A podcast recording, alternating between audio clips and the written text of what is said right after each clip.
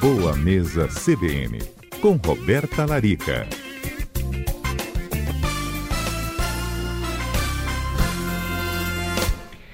Segunda-feira, sempre abrimos espaço para falar de alimentação e saúde com a nutricionista Roberta Larica. Boa tarde, doutora Roberta.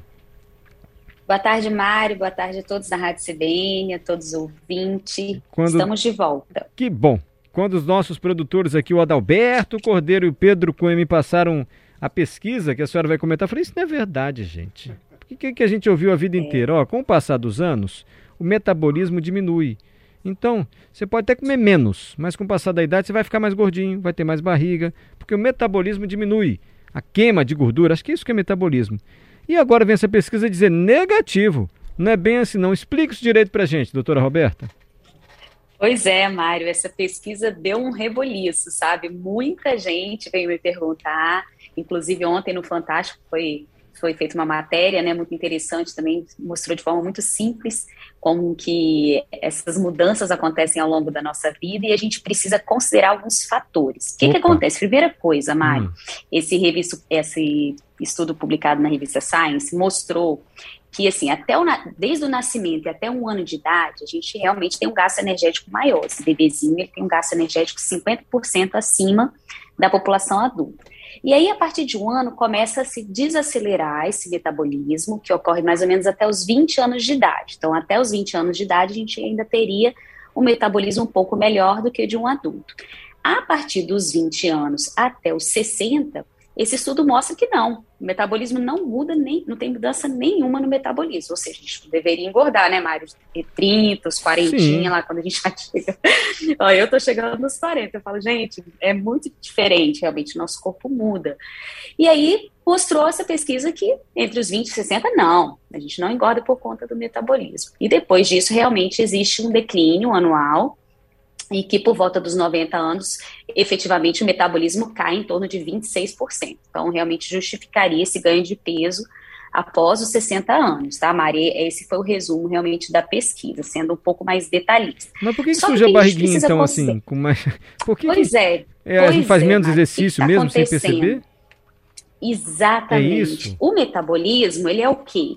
Ele é exatamente o que o nosso corpo tem de gasto energético em repouso, principalmente o metabolismo basal, que é quanta energia, né, quantas calorias o meu corpo queima para meu coração bater, para o sangue circular, para os órgãos trabalharem, é, enfim, para todo o funcionamento do meu corpo acontecer, esse músculo, a quantidade de músculo que eu tenho no corpo vai consumir X calorias por dia, e o meu metabolismo total seria o gasto energético basal, que é esse em repouso, mais o que eu faço ao longo do dia, que aí vem a história, Mari. O que, que acontece? Ao longo da vida, a gente começa a modificar a dieta muitas vezes. Então, assim, tem pessoas que vai melhorando a alimentação ao longo da vida, realmente tendo mais consciência disso, e outras que continuam com uma dieta mais inflamatória e mais deficiente em nutrientes, o que pode acabar prejudicando o ganho de massa magra e favorecendo uma alteração dos nossos hormônios, como principalmente a insulina, né, a glicose, depois a hum. insulina, o que gera um acúmulo maior, sim, de gordura, principalmente nessa região é, abdominal, como você citou. Então, é mais comportamento nosso alimentar. Outra questão é que a gente reduz bastante a atividade física. Isso é algo que eu, eu estava há pouco conversando com um paciente meu idoso, porque ao longo da vida a gente vai diminuindo o exercício físico e a tendência é que as nossas células tenham o menor número de mitocôndrias, que é a tal da fabriquinha de energia né, das células. Então, a falta da atividade física faz com que a gente tenha menos energia, menos massa magra também, essa massa magra vai consumir menos calorias, e por mais que eu coma a mesma coisa, eu queimo menos calorias também para manter essa massa magra. Então é algo mais então, comportamental. A perda do né? músculo. Entendi. Exatamente. E a qualidade do sono também. Essa pesquisa falou bastante do sono, Mário. E o sono foi o que eu falei na semana passada, foi. né? A gente acabou não, não fechando com a receita do, do chazinho calmante, mas ficou bem claro a questão da influência do sono nos nossos hormônios, né? Na testosterona, no GH, nos hormônios relacionados ao apetite. Então, o metabolismo, né, o gasto energético, também é muito influenciado pelo sono.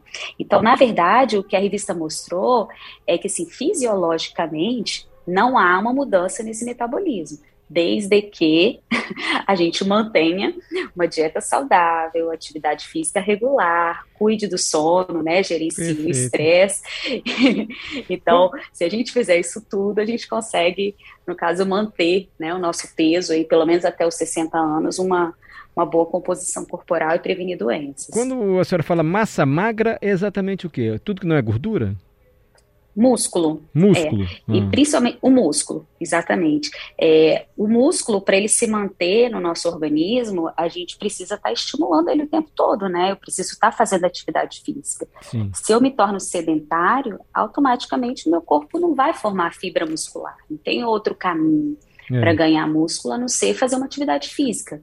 E, e quando a gente fala, Mário, em ganhar músculo, não é ficar igual um alterofilista, né? Levantar peso na academia, fazer musculação. Não necessariamente. A musculação, sim, seria um ótimo exercício, mas se você não gosta, você pode fazer um esporte, você pode fazer uma simples caminhada, que já é um estímulo para que você, pelo menos, mantenha a massa magra, né? A musculatura que você tem no corpo ativa, funcionando, trabalhando.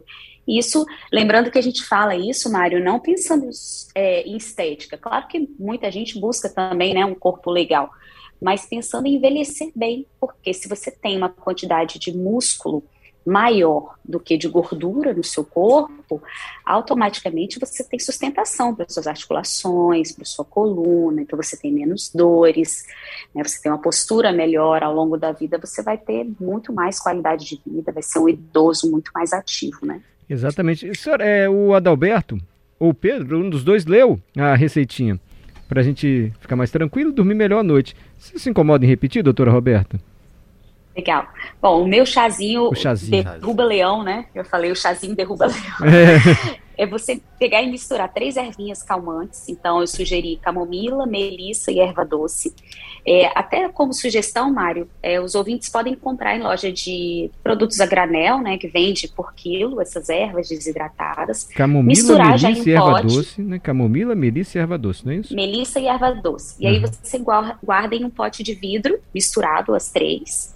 E aí usa uma colher de sopa para fazer infusão em 200 ml de água quente. Né? Faz uhum. aquela infusão na cestinha ou bota na água e depois passa uma peneira. E na hora de beber, você vai jogar a polpa de meio maracujá dentro do seu chazinho calmante. A então, polpa mesmo da fruta. ainda a polpa mesmo, as bolinhas, fica super gostoso. Fica docinho assim, é gostoso dar um um creque-creque, assim, dá um, uma saciedade à noite antes de dormir. Adalberto quer falar, nosso produtor. Diga, Adalberto. Não, eu tenho uma dúvida que eu estava anotando aqui junto com a Carla. A gente está anotando aqui a receita, Roberta. Boa tarde.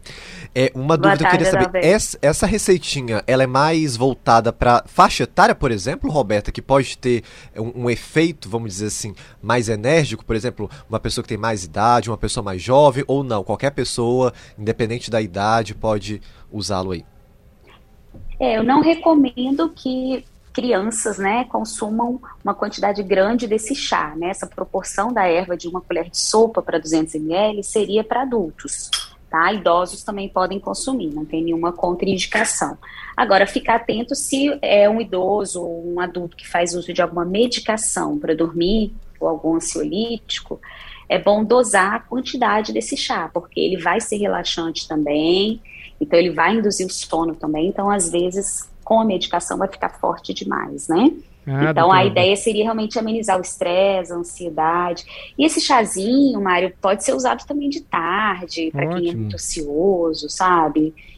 É uma boa opção para usar Obrigado. quando precisar. Ah, tem uns meninos tão levados, eu vou dar logo duas colheres esse aí. Entupires esse chá, doutora, tô brincando. Roberta Larica, muito obrigado, viu?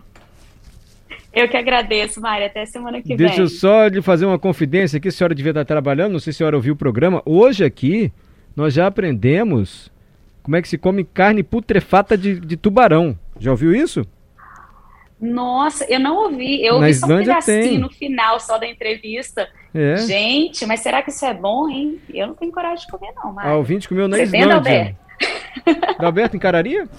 Mário, sinceramente, não. Nosso ouvinte comeu na Islândia, não. doutor, e ela tomou com uma bebida, a Renata contou pra gente, na maior simpatia. A bebida tinha mais de 30% de teu alcoólico, pra encarar a carne putrefata de, de, tubarão. É verdade. Doutor Roberto, obrigado. Não, Mário.